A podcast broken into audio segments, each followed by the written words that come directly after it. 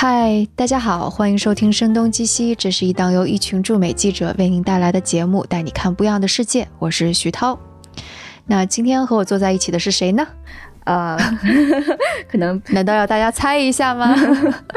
对，其实。前情交代吧，有一群驻美记者，因为可能也几年之前，两年之前吧，我已经不再是一个驻美记者了。但是很高兴，在徐涛的坚持之下，呃，这档节目依然能够成为很多驻美记者我们的朋友们在这里分享他们的经历和观点的一个平台，也特别的感动，也特别的感谢徐涛的坚持。所以大家猜出来这个声音是谁的了吗？张晶，当当当当，大家好，我是张晶，呃，很高。高兴，因为其实徐涛那天跟我聊起来，这档节目都已经有四周年了。当时发生的一切都历历在目啊！我记得在纽约的街头，一个咖啡馆里边，我接徐涛的电话，我们聊要做这个事情，然后我们录第一档节目，还有这个啤酒敲击一个茶几的声音，当时那些杂音，就是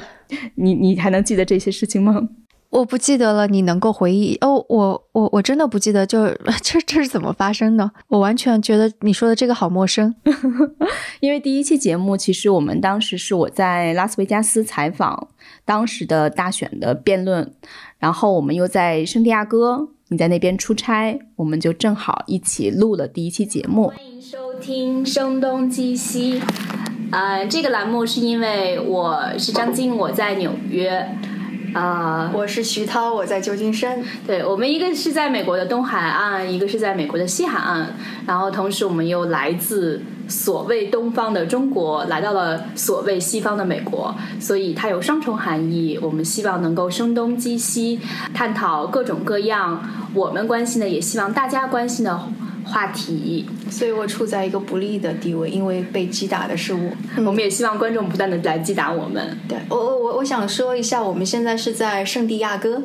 一个从东边的纽约，一个从西边的旧金山。第一次节目是在圣地亚哥。对，我觉得这个还蛮有。呃，为了让两个初出茅庐的人 能够很快的进入录制节目的状态。我们就成了一个不成文的规矩吧，就一人喝了一瓶啤酒，觉得啊，喝喝一点酒，状态会比较好一些。但当时就是只是把录音笔放在了录音笔还是手机放在了可能架高了一点点手机一点点位置，但是很不小心就会。呃，碰到这个茶几呀，拿拿瓶子的时候会磕到上面，然后当时觉得不以为然，但后期剪辑就产生了很多的麻烦。哦，哦所以你说的那个啤酒碰击是说我们那个那一期录完了之后惨不忍睹，那个音轨当中还有 啤酒瓶碰击桌子的声音是吗？对，觉得现在可能对听众非常不友好，但当时自己录的好像挺爽的。嗯，就是我们呃我们的处女作吧，嗯。这是这在整整四年之前了。我们真的这一档节目好像是以大选为标准，现在马上可能不到半个月吧，美国大选这种一个都不知道该怎么去表达这样的一个大选，可能要要有一个结果了，确实很感慨。对我们第一期节目四年前也是在差不多这个时候录的，然后我们自己给自己，当然都不太记得了，但是我们定的时间是十月二十八号，是吗？对，十月二十八号上线，但录制差不多可能就是现在吧，十月二十号左右。对，基本就是几乎同期吧，所以是整整四年。天哪，居然能够做一件事情坚持四年，感觉有点感慨。嗯，也谢谢我们听众朋友的支持。我知道，呃，有可能在这四年间，有从一开始到现在都还在听我们节目的朋友们，也有这几年陆陆续续才开始知道声东击西的朋友们，我们都非常的感谢大家。嗯，我们一直都在。对，而且上周我们刚做了线下嘛，在深圳跟上海，的确有朋友是跑来说说从第一期就开始听我们的节目，还有人说是那个听了我们后面的节目之后又倒回去把前面每一期都给听了，我真的是觉得蛮蛮感动、蛮幸福的，就真的是一种很幸福的感觉。就虽然可能也许。当时在社交的状态下，我感觉可能我的脸是僵的，就表现不出有多幸福吧。嗯，但是我确实觉得还是很很感谢大家，因为听播客实际上是一个非常就 time consuming 的，你还是要花很多的时间，即便你可能同时在开着车，或者同时在呃做家务、在做饭，都有可能其他事情在同时发生，但是它依然会占据了现代人这么忙碌的生活中的很多的时间。然后大家愿意把这样的时间分。分享给我们，我觉得是真的很难得。那所以今天这一期就算是我们的四周年回忆加特别节目吧，可能也是张晶好久没有来了，差不多现在是半年或者一年上来一次。所以张晶，你要要不要跟我们 update 一下你的现状，或者是最近的一些感慨怎么着的？那天我还在说，就是觉得二零二零年，就是最近也在看脱口秀大会嘛，啊，现在已经大结局了。李诞不是也讲起他们会做一档跨年节目，叫《滚蛋吧二零二零》。我觉得二零二零不管你怎么去评价它吧，但实际上真的每一个人都是个故事啊。有的人有隔离的故事，有的人有长途旅行飞行的故事，也有很多人有呃七七八八的一些工作经历、情感经历等等吧。我觉得这一年真的也挺不寻常的。你其实今年疫情发生的时候，我正好在欧洲出差，当时只是感觉得到可能武汉的情况会比较的严峻，但也不知道接下来会发生什么。而与此同时，可能我之前也有一直想回纽约看一看的计划，所以我就直接从欧洲去了美国。在纽约可能整整待了差不多一个月吧。我清晰的记得我是二月二十二号回到的中国，几乎当时纽约还是比较平静的状态，基本是三月初开始爆发的嘛。对，你在纽约还给我寄了口罩 N 九五一大包。对，当时因为确实是嘛，最早就是我们从世界各地往中国去寄送一些物资，然后到后来又可能我有些朋友寄回中国的口罩又寄回给纽约的朋友，就是纽口罩的全球旅行吧。嗯，其实这个事情谁也没有想到会成为一个影响全球的一个状态吧。包括因为我我其实现在还保持了一个很好的工作习惯，就是这些年我。我基本上就是每天早上会花一个小时整理各种各样的新闻，就对我来讲，就像一个程序员写代码一样的肌肉记忆吧。所以，我全世界在发生什么事情，我大概半小时一小时，我能够基本了解一个大概吧。就看到最近的疫情也，呃，确实很严重吧。欧洲基本都是今天看到爱尔兰和威尔士也开始新一轮的封国计划了吧。所以。未来这几个月会发生什么，真的也也很难讲。有时候又觉得，在中国，呃，一方面大家的出行还是很自由的，另一方面就觉得我们真的有点像一个绝缘体一样吧。就在这个时刻，你会觉得跟欧洲的朋友们、跟美国的朋友们相比，不仅仅是物理上的距离，就心理上其实也或多或少会觉得。就很远，然后就不知道他们每天是怎么过的，然后他们在发生什么，他们好不好，还是挺感慨的吧。包括其实这一年，想我想大家很多时候看新闻，看一些各种各样的长篇的分析文章，都在讲疫情以及疫情永久的改变了什么吧。你知道你在说疫情的时候，我甚至。立刻会在心里边会有一种疲惫感。嗯，是的，这种疲惫感甚至我觉得比特朗普带给人的疲惫感更强，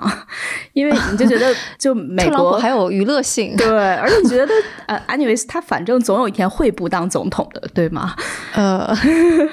疫情你就觉得呃，你不知道他以什么样的方式跟你的接下来的日子共存，所以确实有点心累。但是与此同时，也许也慢慢就是习惯了。这样的一种方式吧。总而言之，我们还是很很庆幸我们可以相对自由的这样的一种出入吧。对，居然还能够办线下活动。对，而且包括这次十一，我相信大家也都还是挺感慨的吧。就是什么西藏啊、云南啊、青海啊，就成为了一个我们以前可能每年十一提到的。什么克罗地亚呀、加州啊，啊，你说替代了出国游是吗？对对对，就是成为一个新兴的热门目的地吧。就是可能随便一看朋友圈，都很多人在西藏哦，或者在云南。哦，对，真是好多朋友去了西藏。对，也倒是一个挺好的机会，就是能让能让我们真的再重新去认识一下中国的很多地方吧。嗯，以前可能大家都是睁眼看世界嘛，有一些机会，当然去想感受不同国家的风土人情。但有时候，我觉得国内的很多，就我也可以分享一下我这大半年因为工作的一些原因去的一些以前我可能都不太会去到的一些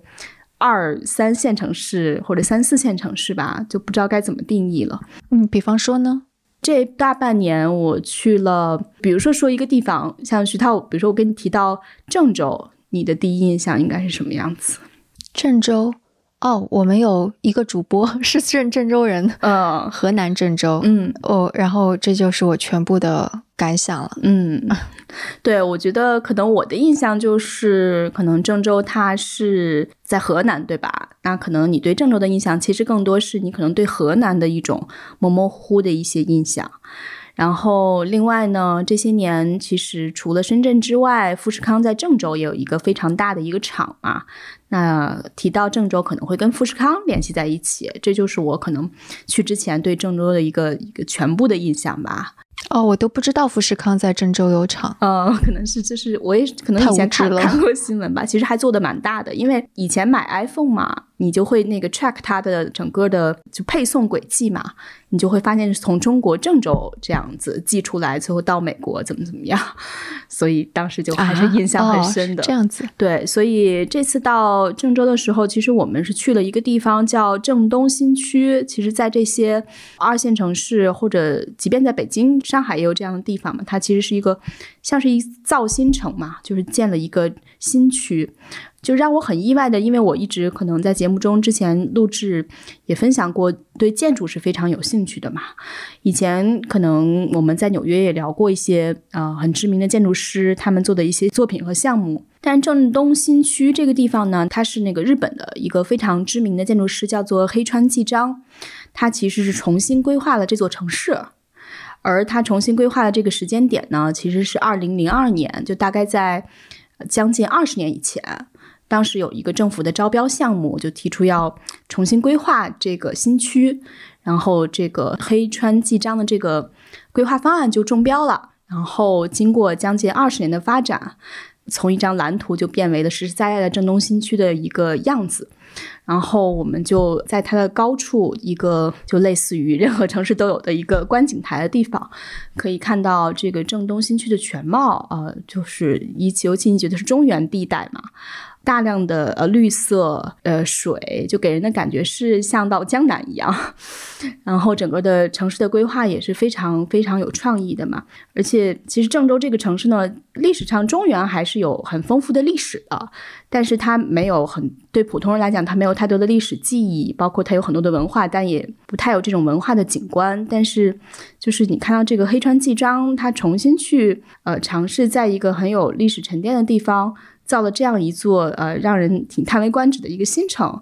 而且经过二十年的发展，它基本的样貌都出现了。就这里有商务区，有人们住宅区，因为他很在意这个生态的理念，所以你如果把那张照片，就是如果做猜猜看这种猜中国哪座城市的游戏，你很难和一个中原城市去对等起来。所以我觉得这个真的还是让我就是到郑州以后觉得非常的意外吧。所以如果大家有机会能够做一些短途小旅行的话，因为郑州它也是一个高铁的一个很密集的中转站吧，应该去那里很方便的。包括它其实车行距离到周围的开封啊、洛阳啊，应该也只要一小时的车程。然后那边就会有大量的很值得一去的博物馆。就可以重新去规划你一下你的这个小旅行路线的话，我同时就非常推荐，呃，也去一下这个黑川纪章的纪念广场。它其实相当于是郑东新区的一个公共艺术中心，叫做龙湖公共艺术中心。但这个龙湖不是那个房地产商龙湖，地产，嗯，对对对对，是因为呃，黑山纪章在设计的时候，他很看这个中原文化的一些去研究它，他就觉得有龙脉、有龙这个传统的中国的元素。就如果大家在北京的听众朋友们可能。应该都会留意到，应该是在女人街那边，就是麦子店西街那边，就美国大使馆那旁边有一个中日青年友好交流中心。那个其实也是他跟一个国内建筑师、国内设计师的一个作品，比较有有时代感了吧？因为黑川纪章他在十年前、十多年前已经去世了。嗯，所以也是一个老一辈的 日本非常有影响力的一个一个建筑师吧，就老前辈那种的。所以我就觉得，呃，一个城市，一个中原的内陆城市，能够在二十年前请一位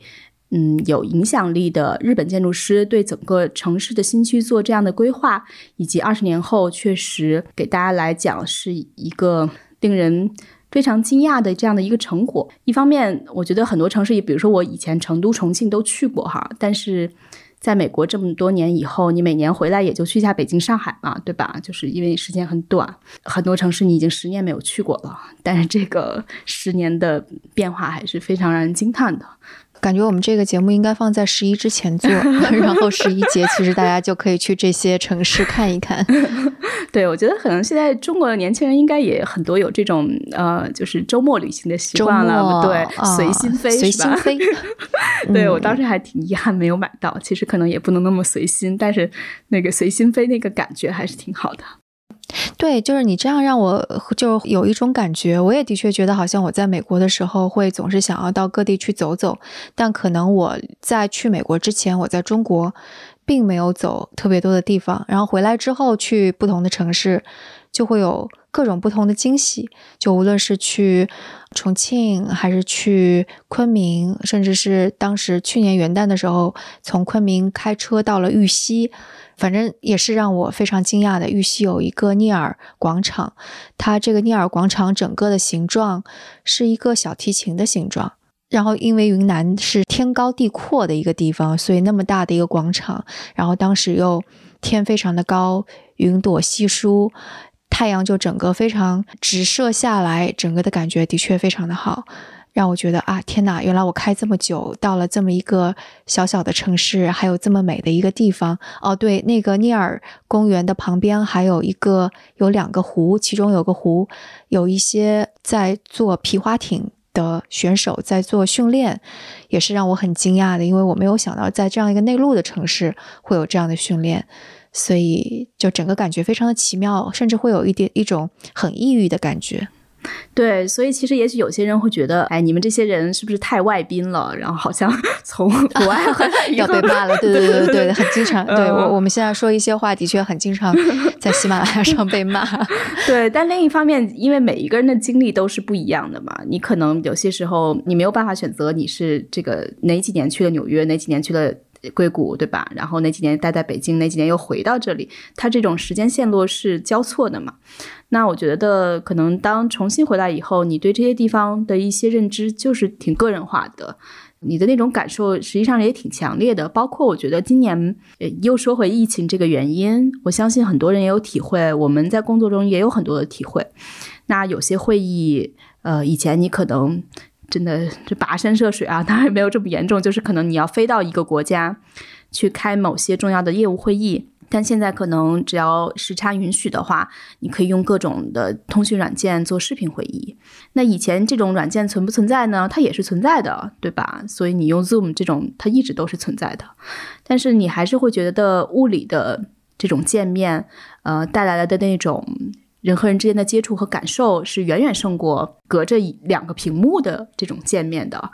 今年是情非得已，不得不选择这样的方式。那最终是不是两个人一定要见面？你跟你的客户是不是一定要见面？你跟你的朋友是不是一定要见面？当然有有些可能是 确实见不了啊。这个问题也。挺值得重新去思考的，包括有些地方以前可能只是在书本里看到过，或者你无从感知，你或者对他有就是有一个刻板印象，但到了以后还是能让你有有完全不一样的一种认知吧。就是这种感性的体验真的是替代不了吧。我我在想，可能就是在国外的这段经历，因为也比较长时间嘛，其实是把我对很多城市的更加细微的体验感是打开了的。因为感觉好像在美国也是走了很多地方，我们 road trip 呀，做很多城市，你会看到很多城市很相似，但它也有让你惊喜的地方，然后你就会很惊喜。其实中国的城市也是这样。你会有时候抱怨说：“哎，现在好像每个城市长得都很像，都有星巴克，都有 那个什么一条主干道，有有那种大商场，甚至连那种县级市都有碧桂园，就都很千篇一律。但的确，就感觉好像也有很多小的地方能够让你很惊喜。我当时去西安的时候，好像之前也去过西安，也去过兵马俑，但我再去一次的时候。”它给我带来的惊喜是是超乎我想象的。我本来会觉得这是一个类似于大家已经去打卡打的非常烂俗的地方，但是就吃到那个肉夹馍或者走上城墙的时候，我还是很开心。那种感觉感好像是比以前更加鲜活的。不知道你有没有这种感觉？对，我觉得很多时候这种体验还是挺强烈的吧。我因为我记得我第一次出国工作的原因嘛，刚毕业的时候去的是德国，至今我还都还能记得在。波恩那个小城，其实人家也是德国第几大城市了吧？也不能是小城，但是可能你从中国去觉得都很小一样。然后去他们的 Deutsche Post，应该叫什么德国邮政，其实跟 DHL 就是一个体系的公司吧。然后坐他们的高速上升的电梯，那种体验，我觉得呃有些东西就是就是特别历历在目的。那可能你之后也有过很多次的去不同地方的经历。但有时候，就是最早期的这些，其实已经时隔许久的一些经历，那种感性的 回忆还是很很深刻的。就是有时候人的记忆也是一个挺奇妙的，也不知道哪些事情就是会一直一直好像牢牢记住。嗯，也许它并不重要，但是你你就是那个 印象深刻。对我现在就回想起来，上周在深圳做活动。我对深圳印象最深的，反而是做完活动的第二天，我们早上说我们一起去吃个早茶吧，也不能够说到了广东这个地方居然没有吃个早茶。对，所以那个地方其实是离我的酒店也不是很远，也不是很近，就不尴不尬的，打车也不方便，走路也不方便，但是你骑共享单车刚好是刚刚好的一个距离，所以我是骑了一个共享单车。感觉非常的好，你会看到身边的，就是这个速度也是刚刚好，就你能够感受到你穿过几个路口，对，然后你停下来等着红绿灯，然后看身边的人，还有树荫，呃，有老年人去买菜，非常生活化的感觉，然后你。把车停下来锁上，就会觉得你这一刹那跟深圳这个城市融为一体了。你好像是可以一直在这里生活下去的。嗯，然后你又是走进了，我们又是在一个就是比较老的一个呃楼里边吃。我就突然觉得本地人的感觉，对对对对对，就这个感觉比我之前好像打着车穿梭，然后去个写字楼见一个朋友，或者去一个商场吃个饭，这种感觉更加鲜活，就很享受骑着自行车，而且当时是一路下坡，所以我的共享单车我根本就没有骑，就感觉就好像我很飒爽的感觉，然后就一直到了我吃吃早茶的地方，嗯，挺美好的，对。其实我觉得很多时候出行的时候，就是这种就个人感受和体验，真的是就不可替代的吧。就是即便别人跟你分享他去南极怎么怎么样，然后好像世界都安静了下来，没有听到冰川在断裂的声音什么的。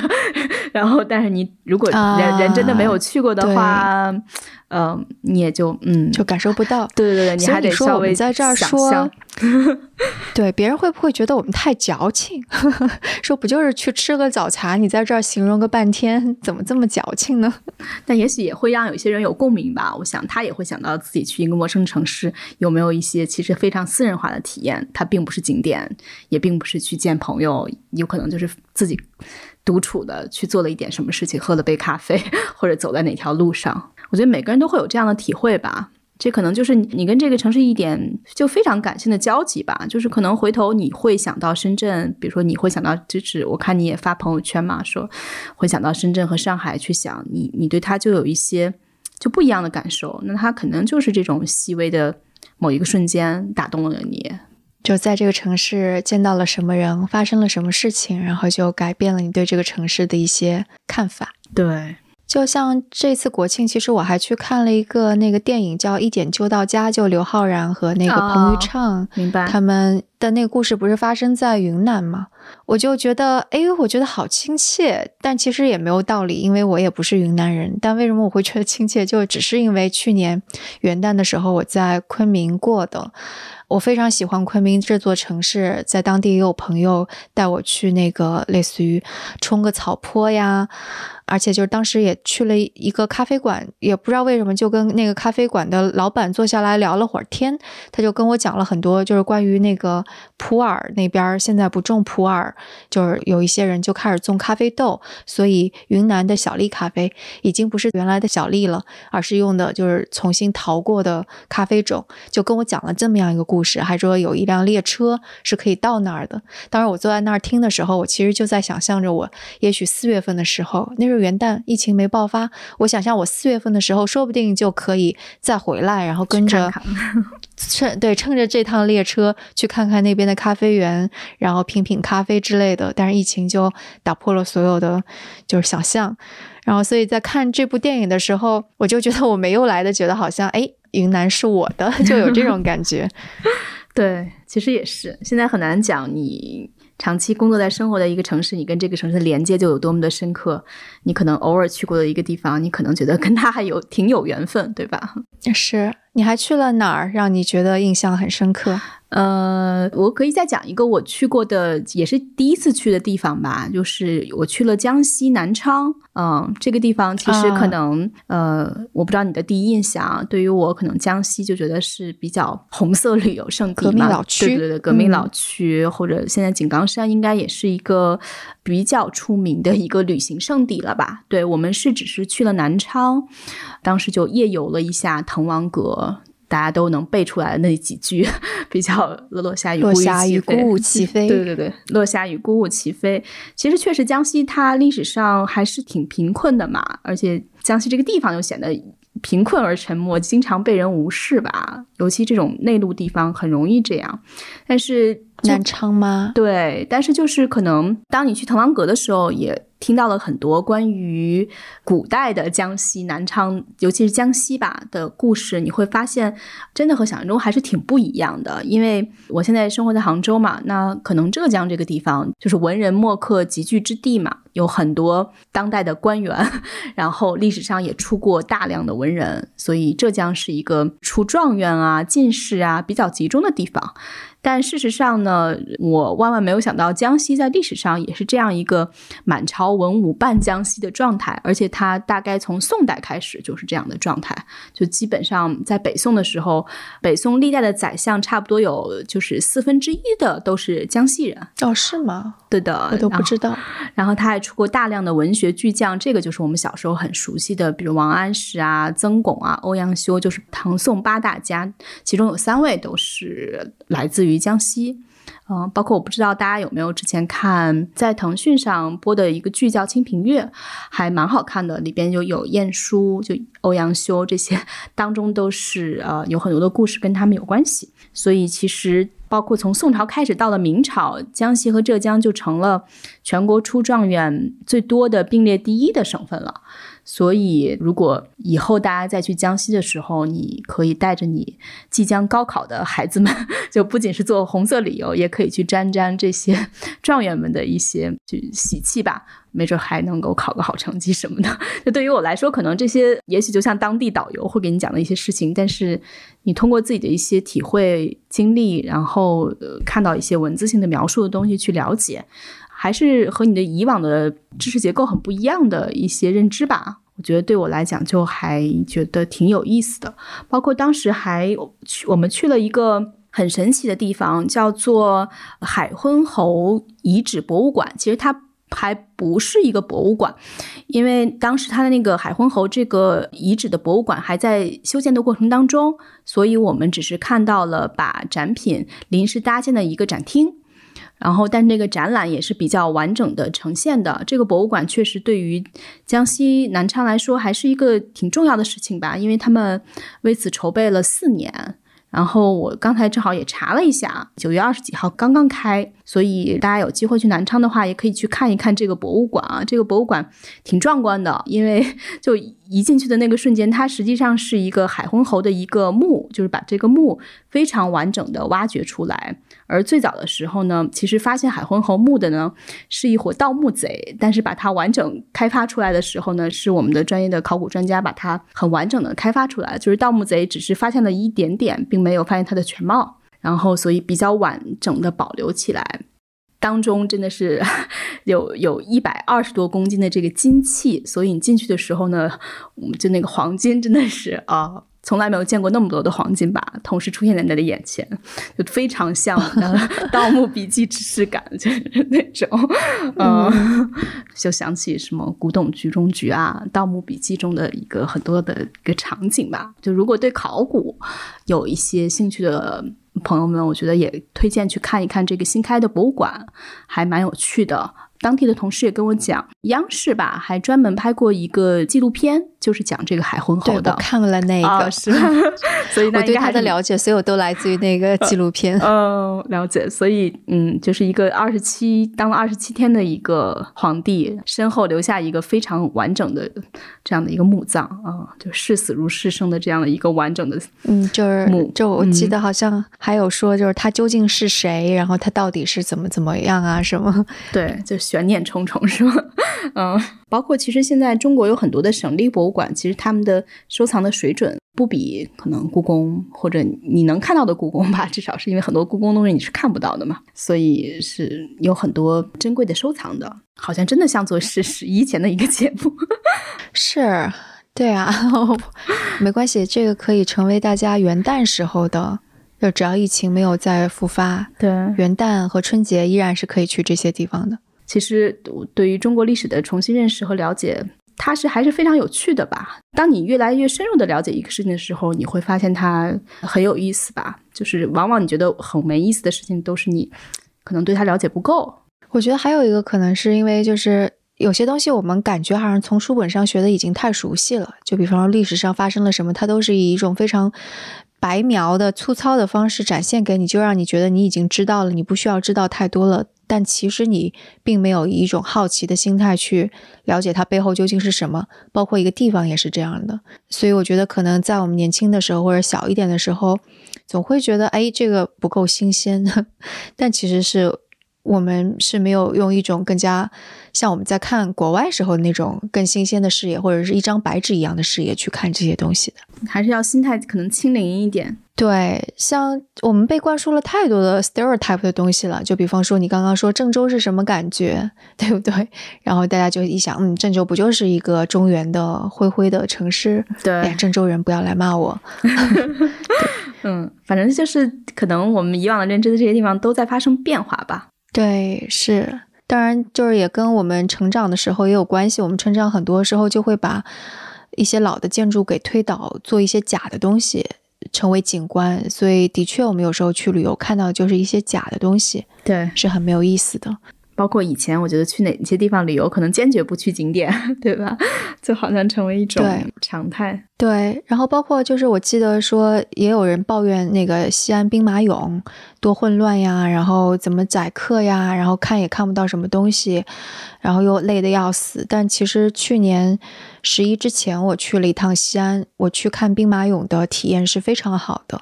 我觉得解释的非常的到位，然后让我了解了很多我之前不知道的东西。而且虽然人有点多，但是还没有到影响我观感的这个程度。而且结束了之后，它也有比较成熟的商业区，能够让你坐下来休息一下，喝杯咖啡。所以我我还是蛮蛮愉快的。就是那次，我真的觉得跟我所听到的说去看兵马俑体验多糟糕多糟糕是完全不一样的。挺好的，我觉得这就是重新认识中国吧。嗯，对对对，所以这个要成为我们的标题了吗？重新认识中国，这个可能确实太太大、太宏观的一个事情，但确实就是重新认识可能自己以往不了解的那些事情吧。就是跟大家分享一下，我们觉得让我们挺印象深刻或者挺有感触的一些。一些经历吧，就包括那个我们在五一节的时候，我们的后期就是迪卡布里星，他其实是去了一趟西藏，然后他是全程都做了录音，然后并且我们剪了一期节目。当时我们在做的时候，就会发现前面所有就没有成为景区的那些发生的故事呀，还有他们遇到的事情。都很挺有意思的，然后他们在村落看到了谁都很有意思，但一旦进入了拉萨，然后看到布达拉宫所发生的一切，类似于工业化之后的那些东西，就即使是我们在做剪辑、在做文本的调整的时候，都觉得非常的无趣。所以这可能也是为什么，就之前我们的确去某些景区觉得很无趣，但事实上中国有很多地方是其实是非常有意思的，就只是被开发之后千篇一律了。所以你接下来还有什么计划吗？啊，其实我我不知道啊，但是我觉得可能能有一些机会，还是因为江浙沪其实它还是有很多地方可以做一些小的短途旅行的嘛。可能希望呃，即便疫情，你也可以是去到一些嗯没有太多人烟的地方。我觉得，比如说像杭州，它其实也挺奇妙的，就是呃这次十一的时候，不是还有一个知乎还是第一财经做了一个景点吐槽排名嘛？就杭州好像是第一名吧。哦，我好像看到那个了，说好像西安也是还在前面。我当时看到的时候，我说，哎，我去西安的时候，我挺喜欢的呀。可能是因为十一，然后杭州其实它的毕竟景区面积还是相对小一点嘛，相对于就是容纳短时期内容纳这么多游客来说的话，你会人给人的感觉确实是人挤人的样子，尤其在有点类似航拍那样的照片的时候，你会发现下面。就是秘密都是人头嘛，就断桥上面也都是人这样子啊，嗯，但实际上你只要在杭州，最大的问题是人多，对，人多，而且有些人多在这种地方就得到了集中的一个呈现。但是杭州也有它很奇妙的地方，就是你总还是会能找到没那么多人的地方，以及可能呢在转角之处你就会别有洞天，因为它整个城市还是一个。有花园城市吧，可能“花园”这个词都不足以形容它，显得太降气了。还是自然景观比较丰富的一个地方，还是蛮美好的，对吧？对，这就是可能大自然给这个城市独特的一些东西吧。包括最近，但这这是不是自然景观了？这可能是人为景观了。就是十八号，应该就是这两天的事情，在杭州新开了一个可以说是公共空间吧。它其实兼具了购物、艺术、展览、戏剧等方面的一些功能，叫做天目里。因为杭州有一条路叫天目山路，它这个地方叫。天目里就是天空的天，目是眼睛这个目，眼睛的目，对里外的里。然后这两天可能有些朋友在朋友圈应该也也刷到这个天目里这个地方，因为它里边开了呃，就是在日本很知名的鸟屋书店。在中国的第一家选择了在天目里开，然后其他还有一些可能各个城市也有的一些网红地标，类似于百分百咖啡、C 索咖啡，还有一些什么。当然，它有一些很多独特的，在杭州作为中国第一家开的一些嗯生活方式的门店吧。对杭州来说，它以前确实，也许北京可以说是三里屯、太古里，上海我觉得很多法租界的街道。有这样的一个呈现方式，当然也许不太一样吧，但是会有些接近之处。但杭州其实一直没有太有过这个地方。而这个天幕里的设计者，他实际上也是一个拿过普利策克奖的建筑大师，叫做呃 Renzo Piano 伦佐皮亚诺，一个老爷爷，非常有影响力的一个建筑师。就蓬皮杜中心就是他做的，所以这也是他在中国的第一个一个一个建筑项目吧。所以我还没有机会去看，因为在上班，所以感觉下次来杭州的朋友们应该可以去看一看。估计很多人就已经 写下来，就是照着你的这个写下了很多要去打卡的地方。对，感觉成了一个 to do list。然后，另外，与此同时，中国生产 生活秩序，这说的太正式了，就是中国人们的生活还是比较就是正常化嘛，也没有太受到疫情的影响。新的东西还在层出不穷的出现，嗯，我觉得基本现在在中国，我不知道你的感受怎么样，我我觉得好像看不到太多疫情的影响，基本看不到。对，是已经挺正常化的了，就是的确，如果你今天不提起来，我已经忘记了 还有疫情这回事，儿刻意忘却吧。一说疫情，就会觉得有点沮丧。对，我觉得其实想这样也挺好的，就是这是可能最好的跟他共处的方式吧，因为有些东西你无从改变。对，今天还跟一个朋友中午有聊天，他说到在欧洲他们的那个一些制造那个 lab 还没有开，可能最近才陆陆续续有复工的迹象，然后我都非常惊讶，我都觉得好像疫情已经是翻篇儿的事儿了，就会有这种感觉，就并不是代表我真的觉得它翻篇儿了，但意识当中好像会觉得是这样，因为在中国已经没有在想这事儿了。对，欧洲还是蛮厉害的。而且其实好多事情真的是就是发生的还是比较匪夷所思嘛，就是就可能讲一点商业的事情。那也许上半年大家觉得今年这些中国的外贸企业可能就比较惨淡了嘛，很多要出口的东西只能转内销了，对吧？就是因为就出不去了。但后来最近的外贸大家也看到了很很迅速的回暖嘛，这实际上就是因为你刚刚讲到的，这可能一些研究室或者说一些工厂。海外的工厂迟迟开不了工嘛，那可能中国的工厂还是能够照常的复工复产的，就不是复工复产了，就是他们在正常的运转。海外的很多供应链都要靠中国现在来支持。那所以包括像印度的很多的服装厂，因为印度特别严重，他估计到明年呃上半年，印度可能一半的人都会感染上，预计。那印度的很多服装工厂现在很多单接不过来，都转到中国来做了。所以都不存在什么出口转内销的事情了，反而现在出口单有有一些都供应不上。诶，是吗？但但印度的政府不是在对中国好像有各各种各样的限制吗？但这个单其实转过来是客户的单转嘛，就是客户不选择去印度生产，选择在中国生产，跟印度政府哦对没有关系。嗯，明白明白。就是之前我们说说那个，好像中国的制造世界制造中心要被印度给替代，对，有说这种转移现在又被转移回来了。对，所以你就说，呃，有些事情真的是就是动态去看嘛，好多事情大家都是第一次经历，也真的是很难去预测。然后以及我们居然四周年了，对呀，